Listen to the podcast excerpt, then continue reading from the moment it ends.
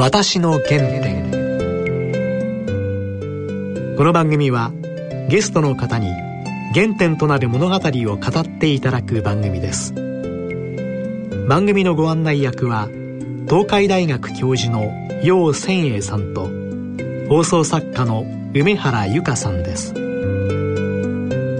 全国の皆さんご機嫌いかがでしょうか？楊千栄です。梅原由香です今回のゲストは、はい。政治ジャーナリストの角谷浩一さんです。もうテレビですっかりおなじみの角谷さんです、ね、話がね私好きですよ分かりやすいです。あとラジオの番組もねいろいろやってらして、うん。でしかも結構ね客観的に、まあ、最近一部の政治評論家ねあのお上の上の方となんかお寿司一緒に食べたりとかするじゃないですか。そういう方のコメント結構ネット上で今炎上してますよねそういう意味ではまさに角谷さんね。うん。の話聞きたいよね。はい。うん。はい。それでは私の原点進めてまいります。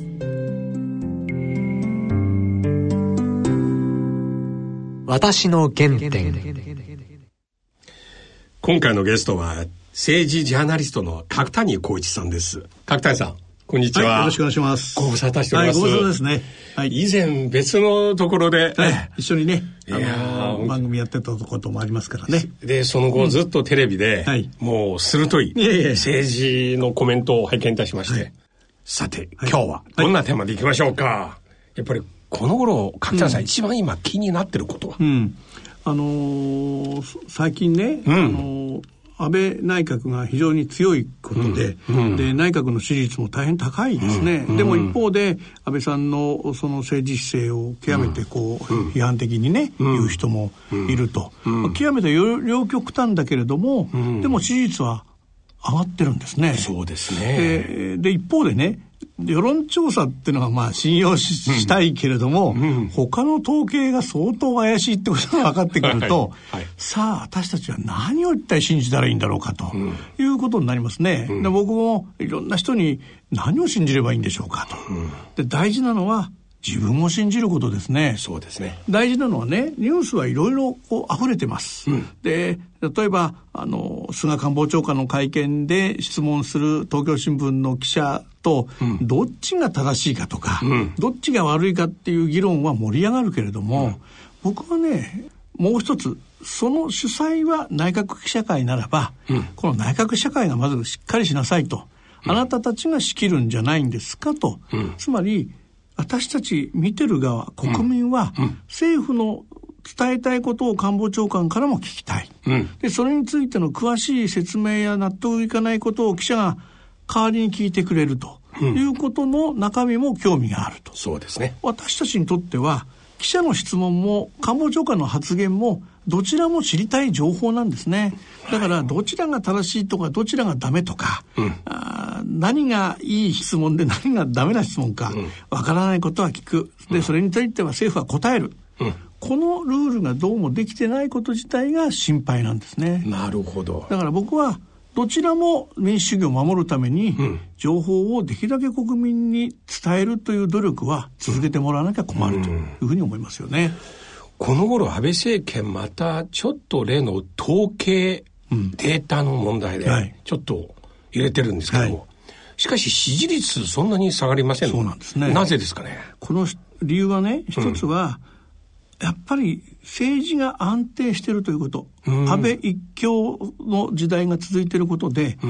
ちょっとやそっとじゃ何かこう不祥事があったり、えー内閣の失点があったとしても、まあ安倍さんがやってればそうぶれないし揺らがないと。おろおろしないと、まあ、こういう部分がマーケットにも影響を与えたり、それから国際社会にとっても安倍さんがもう長くやってて、G8、G7 の中でははい。フル株の出席者になる、そうですねはい。今までは日本の総理大臣は毎回毎年来るたびに違う人になってますね、とまあ、こういう時代から少し変わってきたということに対しての政治の安定が、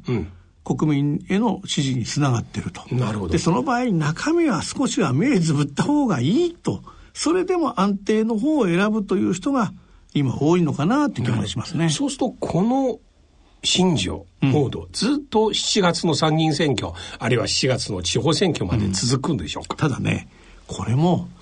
政治を見てる有権者の目というのはなかなか厳しくて、うん、今は態度に出さないけれども、うん、選挙の一票を投じる時には自分の考えはやっぱり出したいっていう人もいるんですね。なるほど。だからたくさんの情報を今この番組を聞いてらっしゃる方も、うん。いろんな情報を耳にしたり、うん、えー、そしてその文字で読んだり、うん、えー、ネットで見たりされてる方多いでしょ。う、うん、その中で何が自分としては本当か、何を選ぶべきかと。ところがね最近は自分の考えに近いニュースばかりを読みたがる人がいる。そうですね。だから、その、安倍さん審判の人は、安倍さんが頑張ってるニュースや情報だけしか見なくなる。はい、枝野さんの好きな人は、枝野さんの情報だけしか見なくて、うん、安倍さんの情報はもう見たくないと思っちゃう。うん、そうするとね、全体で何が起こってるかわからなくなっちゃう。うん、これがね、もしかしたら、こういうふうな、その世論調査の結果にも出やすくなっちゃってるのかなという感じがしますね、今の状況から見れば4月、うん、ほぼ安倍政権は、うん、まあ無事に地方選挙勝つっていう感じですね。まずね、これ面白いのは、うん、4月に入ると2度統一地方選挙があります。はい、で、そのうち、えー、知事選挙は保守分裂で、与野党の対決じゃなくて、そうですね。自民党の中で分裂選挙が行われるところがあります。あります、ね、それはもう野党は敵じゃなくて、はい、与党も俺が本当の与党だと、うん、いやいや俺こそが元祖与党だと思ってる人たちが戦うようなことになってる。それはもう野党不在になっちゃってるって現実があります。うん、どちらが勝っても、勝った方は自民党が支持するということになれば、与党にとっては勝った方と付き合えばいいんだということになるから、うん、まあ、予備選と本選が一緒になっちゃってるみたいな、今情報が、状況が作られている。うんうん、それが一つと。一方で、うん、えー、統一地方選挙はそれぞれの政党で戦います。野党は野党共闘というけれども、はい、統一地方選挙はそれぞれの党で戦うんですね。だから逆に言うと4月の21日までは、野党は野党共闘はうまくいってるうまくいってるって言いにくいんですね。この4月の21日の統一地方選挙が終われば、うん、その後は参議院選挙までの間は野党共闘出来上がりましたと。いうふうなことをやっとみんなが言いやすくなると。これ統一地方選挙があるために野党共闘があまり言えないっていう状況もあるんですね。まあこうなってくると、うん、そこにあぐらをかいて与党が楽をするか、うん、まあもう大丈夫だなと高をくくるかそれともまあ4月の21日までは我慢している野党がガンとあとはまとまっていくか、うん、それによって参議院選挙の結果が変わるんですね、うん、ただもう一つ大事なのは4月の1日に政府から新しい元号が発表されます、うん、それからあ5月からはその新元号が施行されます、はい、そうしますと世の中の人たちがあ時代が変わったなとか、世の中今までとは違うようなものを欲しくなるなと、ああそうですね。そういう気持ちがね、うん、国民全体に出てくるかどうか、うん、そうするとちょっと安倍さん長いなとか、うん、飽きちゃったなっていうふうな気持ちが生まれるのかどうか。ああそれついでに一新しようと。そういうふうな気持ちがあるかどうか、もう平成の政治じゃなくて何か新しい政治が生まれないだろうか、そういうふうな気持ちにそのトレンドっていうんですかね、モードが変わるかどうか。変わりますね。そういう部分でも政治っていうのはとても生き物で、うん、今の流れだったらこうだけれども、うん、その新しい言語だとか、えー、陛下の即位だとかによって変わるかもしれないということはあるかもしれませんね。また自民党内もそれを意識して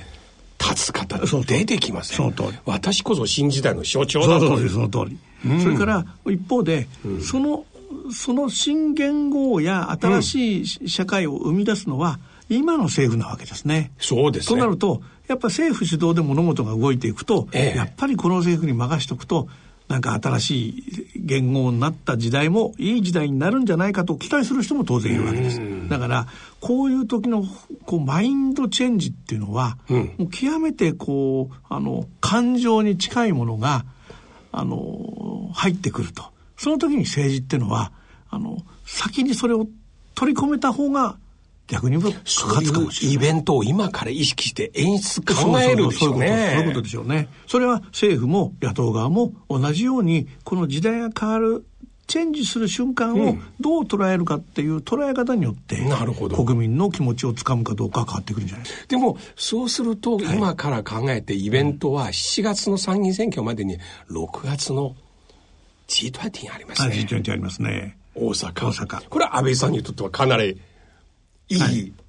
ね、舞台じゃないですか。まあ、まさにその時に、ええ、いわゆる日露首脳会談が行われて、うん、プーチンさんと何らかの日露関係の進展があるかどうかっていうのは、これ一つですね。その後の参議院選挙に大きな影響があるだろうと今言われています。うん、で、そこがうまくいくような話になってくるのならば、うん、当然ダブルもやっちゃうということに物事が進む可能性がありますね。そうすると国民有権者は新しい時代も安倍首相。というイメージがつく可能性があります、うん、ただねその前4月の21日って今言いましたけど、ええ、4月の21日には実は大阪と沖縄で衆議院の補選2つあるんですね。なるほど。この補選2つに与党がいずれも勝てば、うん、これまあ、ダブルの可能性ぐっと高めになります、ええ、で野党が両方とも取るようだと、うん、これ場合によってはダブルしないね。ダブル無理だなということ無理でしょう。消費税もあるし。そういうことです。だからね、これはね、うん、あの、本来なら半年先の中長期な予想は僕ら立ててもいいはずなんですけれども、うん、その前にいろいろなイベントがたくさんありすぎて今年イベント多いですね。極めてね政治日程は窮屈なんですよ、うん、それをどういうふうに見ていくのか、うん、それはとても大事ですね。でプーチンさんとの話は一つでも今回共同宣言出したいよね世界はその通りなんです。アルゼンチン出さなかった。ここで、日本もちょうど米中の間っていうポジションだからね。うん、その通り。そことにね、うん、日本の場合には、いわゆるその北朝鮮対策をしていた6カ国協議の枠組み、うん、その中で、えー、中国、韓国、北朝鮮、ロシア、まあアメリカが入って日本で6カ国ですけれども、今どの国ともそんなにうまくいってるわけじゃないですね。ちょっと茅の外という感じしますね。すねつまり、アジアのその外交、それから東アジアの極東の政治政策自体に、日本の役割は本当はあるはずなんですね、うんうん、G20 ではそこをもっとアピールしたいはずですけれども、うん、どうも日本がお金だけ用意してくれれば、うん、後の外交と政治はこっちでやりますよっていうのが今の雰囲気。と ATM という感じですね。なんですね。そう考えるとね、でも場所提供だけです、ね、でも日本も本当に ATM の力今あるの、とそうですいうふうになってくると、実はその統計だとか、それからその不正統計の問題、うん、それから、うん、公文書の改ざんの問題、えー、日本は大丈夫かと実は世界から思われてるんですね、でそういう意味では国内では大きな問題にならないけど、外国から見れば近代の歴史が書き換えられてるかもしれない、なぜならば国会で行われたこと法律で決まったことを、まあ、ちょっと書き直しちゃえと言って、はい、知らないところで書き直されてたら、ね、この国の歴史検証はもう怪しげなものになってしまう。それから統計も怪しいと、ね、いや昔はそういう国はたくさんあったかもしれない、うん、でも日本はその統計をきちんと作ることで高度成長を作っていこうと努力したんだけども今はどちらかというとそこにあるがあぐらをかいて、うん、まあなんとかここでそのこのくらいの数字出しとけばいいだろうっていうようなものをもし考えてるとすれば、うん、国内はごまかせても、うん、世界はそれを信用しなくなってしまうということがありますね。まあ、そういう意味では、政治とね経済やマーケットが極めて密接なところは、日本の官僚システムがしっかりしてるからだということを前提にしてたんで、そうですね、多少政治がいい加減でも あのもっと言えば総理大臣がいなくても官僚がいるから大丈夫ですよって時代はもう終わってしまって、官僚も何でもかんでもそのその政権の言うがままに数字を作ったり、文章を書き換えてしまったら、この国の政治は民主国家ではまずないというふうに言ってるが貼られるだろうしね。その心配はあります。起きたこと中国の日本好きな皆さんもちょっとね、うん、なんかかっこ悪くなって、うん、なんか日本らしくないことばっかり弁解できないと、フォローできないですね。あのマンション工事もね、うん、あんな地下の杭がねそうですね。あるいは自動車大手のデータ偽造、はい、今回のこの統計はね、よく私正直結構中国のね、問題点指摘する、GDP、水増しじゃないかとか、ちょっと言いにくくなりました。ね、うん、そうなんですね、うん、でもね中国も韓国もある意味では経済発展をした日本のその統計の精度の高さを真似ることで、そうですよ。経済の発展を図ろうとして学ぶべきことは学ぼうと日本から学んでくれた人たちが、大丈夫か日本と思ってたら、これはね信用ってものはそういうもので失うとどうやって回復するかと。それでいまだに国会ではねいや大して問題じゃないみたいなことを一生懸命こう言い繕ってると、でもそれは国内はそれで済むかもしれないけど世界では通用するのかどうかっていうところでしょうね。はい。いや角谷さん今ね実際世界が見てる日本というイメージ、うん、これはね日本国内でなかなか感じられないね、うんうん、地上波テレビ夜のゴールデンタイム見ると、うん、もう外国人みんな日本を目指してるっていう番組だらけですよ、そうなんですよね、日本はすごいとか日本の技術は素晴らしいとか、そういうことをもちろん歌うのは悪いことではない、だけど、それ以上に、今世界中がそれを超えるものをたくさん作ってるし、アイデアも発想もそれからそこにお金を投下する規模も、もう全断然すごかったりする。で日本の伝統的な技術や、継承された工芸も、だんだん後継者がいなくて廃れていく。そうですね。それを守らなきゃっていう議論よりも、うん、日本はすごい日本は立派な過去からもうすごいすごいと、うん、そんなちやほやするほどの今、うん、レベルに今日本はあるのかっていう心配はありますね。かつて1940年でもこういうムードありましたよね。うん、こういう話、ね、盛り上がると、大体逆方向に向かってますね、うん、そうなんですね。だから逆に言うと、まあ、良かった頃のことを思い出せっていうのは、実は今が良くないからだということになると。それはね、やっぱり過去の日本の歴史がそういうことを表してるような気がすると、うんうん、今、日本はすごいぞすごいぞと一生懸命奮い立たせてるのは、やはりあまり良くないからだと。まさに今年、もしね、うん、このムード変わるなら、はい、このようなことをおっしゃる政治家、出ていただきたいですね。あのね、政治っていうのは、目覚めさせる。どうしてもね、目先のものばかり言うけれども、うん、この国はどこかでね、まあ、僕はアメリカの経済指標が大きな理由だと思うけれども、うん、会計制度がアメリカ型になってくることで、うん、短期の成功で成功を読もうとする。はい、でも、日本は中長期な展望っていうのがあって、うん、まああのー、中国も例えばねね。5か年計画10か年計画、はいはい、それによって目標まで達成するためのいろいろ努力や計画ってありますよね。はいはい、それが見えなくなっちゃったんですよ。うん、半年1年で成功ならもう OK。うん、でもそこから維持発展するっていう、まあ、経営者の方も聞いてらっしゃるだろうし、うん、それからいろいろ次の戦略を練ろうとしてるけれども短期の成功ばかりを見ると、はい、実はね、えー、それだけになってしまうっていう意味では、ね、消耗戦に入っていくんじゃないかと僕は思ってしまって、本当の日本のいいところや日本の勤勉さをうまく結集するのは、うん、僕は中長期的な努力だと思いますね。うん、いい意味の保守主義なら、中長期ですよね。そのスパンをね。今かなり短いですね。うん、そそれがね日本をある意味で弱体化させてる。つまり短期の結果ばかりを欲しがって、長い目で見るってことができなくなってる、時間の短期のほかにダジャレじゃないけど心情も短期になってますね、性格。その通り。なんかヒステリックにね、うん、それはね、騒ぐんですね、あのどんなにこう景気がいいと言われても、えー、それからマーケットの状況がいいと言われても、やっぱり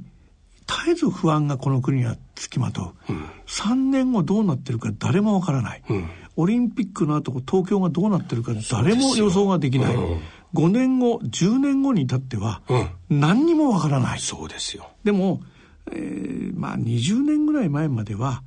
この後はこの人が総理大臣になったらこの後は多分この辺かこの辺かこの辺、つまり候補者の予測がつきました、はい、今それすらない、うん、それは与野党ともにです、うん、それをただの人材不足というのかそれとも短期の評価ばっかりで、長い目で見て育てていくまたは作り上げていくって努力が、もしかしたら短期で、やる気そういうことをやることが大事だってことを忘れてるかもしれませんね。今回沖縄の投票結果で、はい、これは政府与党にとっては、はい結構ショックだと思うけども、うん、地方選挙には影響出ないんですかね？先ほど言った補欠参議院の補欠選挙などには、はい。影響出る？あの沖縄に関してはやっぱり出ると思いますね。どうしてかというとあの自民党の約5割、うん、それからあの創価学会を母体とする公明党の票も、やはりかなりの数があ今回の県民投票では反対票を入れます。ですよね。それから、投票率が低いじゃないかと批判する保守層がありますけれども、うん、これもですね僕は創価学会の人たちが投票に行かなかったっていうのが大きな理由じゃないかなるほど。つまりこれに対して組みしたくないと、うん、自分の意見はあるけれどもわざといかないんだっていう意思表示は、うん、これは逆に言うと本当の選挙になった時にどういう対応を取るかっていうことに対してはまだ白紙ですよっていうシグナルで、ね、これは与党に至っては厳しいと思いますね。補欠選挙とか地方選挙、公明党中央も特にお縛りかけないんですかね？あのー、自由ですかね？まあ、県民投票に関してはそれほど強いものはなかったかもしれませんけれども、えーえー、まあ、勝ち負けで言えば、うん、その、うん、反対票が上回ることは想定できたので、うん、あえてやらなかったけれども、投票率が低いことで、それを民意を反映していないというふうな理屈に今、あしようとしてますけど、うん、そこは違いますね。そんなこと言ったら、日本のすべての選挙は、それほどの投票率であるわけではないので、はい、民意を反映した当選者など誰もいないことになりかな、はい、そう考えると、あれを言ったら、はい、憲法改正を目指す与党にとっては、うん、憲法改正は国民投票が待っています。うん。国民投票はどんなに投票率が低くても、一、票でも多かった方がそうですね、まあ、採択されるとい。うことになるわけですから、はい、投票率を言い出したら、うん、あ逆にこの問題をその賠償化しようとまたは薄めようとしている勢力から見れば、うん、その理屈を出してきたらあまりいいことにはならないんじゃないかと思いますね。ね。今年消費税ありますよね、はい、今まで選挙の歴史見ると消費税導入の年与党は絶対負ける。はい。っていうね、うん、ジンクスありますが、今年はどうですか、ね、そうなりません。4月の段階で消費税の最終決定を総理はせざるを得ないと思いますね。ただ、今のこの予算案自体がですね、そもそも、統計に基づいて作ってるわけですから、この予算のベースが本当に合ってるんですかってことになりかねない。ということは、あの、リーマンショック級のことが起きたらやらないと総理は言ってたんですけど、うん。うん、これはリーマンショックに匹敵するようなとんでもない話じゃないのかというのを、国民がどう受け止めてるからでしょうね、うん、で参議院選挙は消費税が上がる前に行われますけれども、うん、だからダブル選挙があるんじゃないかというのは、うん、消費税をアップする前にやっておいた方が安全じゃなかろうかという声が党内にあるのは間違いないと思いますね。でも消費税反対の声がその前に。その通りですね。ねで、ことに、この消費税のアップが何のためにあるのか、うん、それから軽減税率だとか、うん、それからその還付があるような仕組みがあまりにも複雑にあって、うん、これを分かって、えー、来たところにはもうその仕組みは終わるということになるとね、これは一体何のためにやるのかっていう意味では、これも選挙対策じゃなかろうかと。で、昨今はですね、ご案内の通り、安倍4選の可能性ありと、党の幹部が言い始めましたね。安倍さんが参戦を果たしてからまだ半年ですよ、うん、ところがもう4選の話が出始めるっていうのはちょっとおかしな話で そうです、ね、これも安倍さんが続くと安定する政権が続きますよという僕は選挙対策発言かなと思ってるんですね。なるほど。ということはそれを言わないと辛くなってきたということは野党のエネルギーが強まってきたという見方もできるんです。だからここは複雑ですね。いや面白いですね。私の原点。ちなみに、はい、この番組はやはり、それぞれのゲストの方の原点を 原点ね。今、なければね。はい。片谷さんは少年時代から政治評論家を目指してらっしゃった。あのね、僕はね、ええ、あの確かにジャーナリズムには行きたいと思ってたのは、まあ、もう小学校の頃から思ってましたね。本当ですか？ただ小学校の頃はそんな難しいことはありませんからクラスの新聞とか。そうそう、そのレベルですよ。だけど、もっと言うとね、子供だからね、うん、サイレンの音を聞くとなんかそわそわして、興奮してた。何のサイレンか見に行きたくなるとか、そういうことがありましたね。これびっくりしました。私の幼稚園時代と全く一緒。私一回ここで喋れましたよ。消消防車のサイレン聞くと興奮して、うん、え、同じでした。うん、そう。似てますね。で、そして何かなろうと。うん、そうですね。で、え問題は、何になるのがいいのかっていうのはなかなかわからない。サイレンに刺激されて何になるとは決めてなかった。決めてなかった。で、ただ当時はね、もちろん新聞、ラジオ、テレビしか、うんメディアなんてありませんから、まだネットもない時代。なるほど携帯電話もない時代。ないですね。だから、そう考えると、何をやったらいそいのかの三つ中でどっちを目指した？あの、あ、まあ、あともう一つ出版がありますね。あ、そうですねそ。れで、その中でどれがいいのかと考えて、うん大学をお出るときには出版社と新聞社を受けましたね。あ新聞社に引っかかったので新聞記者に最初はなりましたね。なるほど。だけどね、やっぱり何がそのいいのかっていうのは、未だに分かりませんね。それぞれの、僕はそその後新聞社を辞めた後雑誌に行って、雑誌からテレビのディレクターになってええ、その後、まあネットの会社も随分関わった時期になったので、そういう意味ではかなりのメディアに関わりました。あの、洋さんともネットの番組で一緒にやりました。いい。一応やりましたね。ね。だからそう考えるといろんなメディアやりましたけれども、うん。それぞれの特徴があるし、うん。それぞれの魅力があると、ただそれぞれの限界もそれぞれあるところもあるそれはいいですね。ね。それぞれの限界という話はあまり皆さん知りませんね。そうそう。いいところはいっぱいあるしね、就活してる人にとってははい。もうご迷惑かもしれませんけど、ご出身はもともと、僕は横浜です、で横浜でずっと少年時代遊んでた？うん遊んでた。ただね一方で僕映画評論家の肩書きもあるもんですから。あ、映画も、映画が好きなんですよ僕中学の時には学校をサボって名車に行くと言って映画館に行ってました。それも私と一緒でしあた。いや、すっごい快感ですね。平日突然行く途中 U ターンして、行くのはやめると決めた時すごい楽しい。お弁当を持って映画館でお弁当を食べるってことやりましたからね。横浜の映画館？いやその時はもうあのね当時まだ全国一斉労働省の時代じゃないんですよ、ええ。横浜はね3ヶ月遅れるんですよ労働省が横浜東京より。そうだからそうなの？だからその渋谷に出るか日比谷に出るかして映画を見ないと、うん。あの最新の映画見られない。だけどそんなお金がないから。そんなことあったの ?3 ヶ月の時間差。いつ頃まで？あのねそれはね1980年代まで。あの70年代の中盤から、うんエクソシストとかジョーズとかそれが全国一斉拡大労働省が始まる時あ、期ジョーンズのおかげか。そうですねなるほど。それでそれまでちょっと我が横浜人民かわいそうでしたね。そうそうちょっとずれてましたなんか3ヶ月大きいじゃないですか。そうそれは大きかった それはちょっと。そう大きかった国と国の間も今3ヶ月ないですよそう。その通りだからねもう今ね「飛んで埼玉」っていう映画がヒットしてますけど、ええ。埼玉をディスってる映画だって言うけども、僕はそうじゃないと思ってて、あの実はこれ壮大な都市論だと思ってるわけ。あ、いいですね。相対の都市論という表現。あのねうん。東京は中心であります、うん。で神奈川は横浜川崎を抱えてるから、もう準東京みたいなもんだ、うん。その時に埼玉と千葉はちょっと三位争いで えその戦ってるという設定なんだけど日本版三国志みたいですね。そうただね 大事なのはやっぱりねあの日本中の地方都市が今ええ同じような街になっちゃった。そうですね。どうしてるともうチェーン店がもうそれも確かつまないね銅。像にあってあれこれどこの町だろうと、うんあそこかなあそこかなって言ったら日本中今同じですよ。アメリカと一緒なんですよ。だモールがあってねところがあって、うんでねだけどそれがそれぞれの地域で面白く独自の埼玉だけのお店も広がってて、うん。でそれをおそのいいと思ってる県民がいる、つまり、遠大な地方都市のモデルケースが僕埼玉だと思ってる。うん、なだから。東京や神奈川は実は真似したくてもできなくて、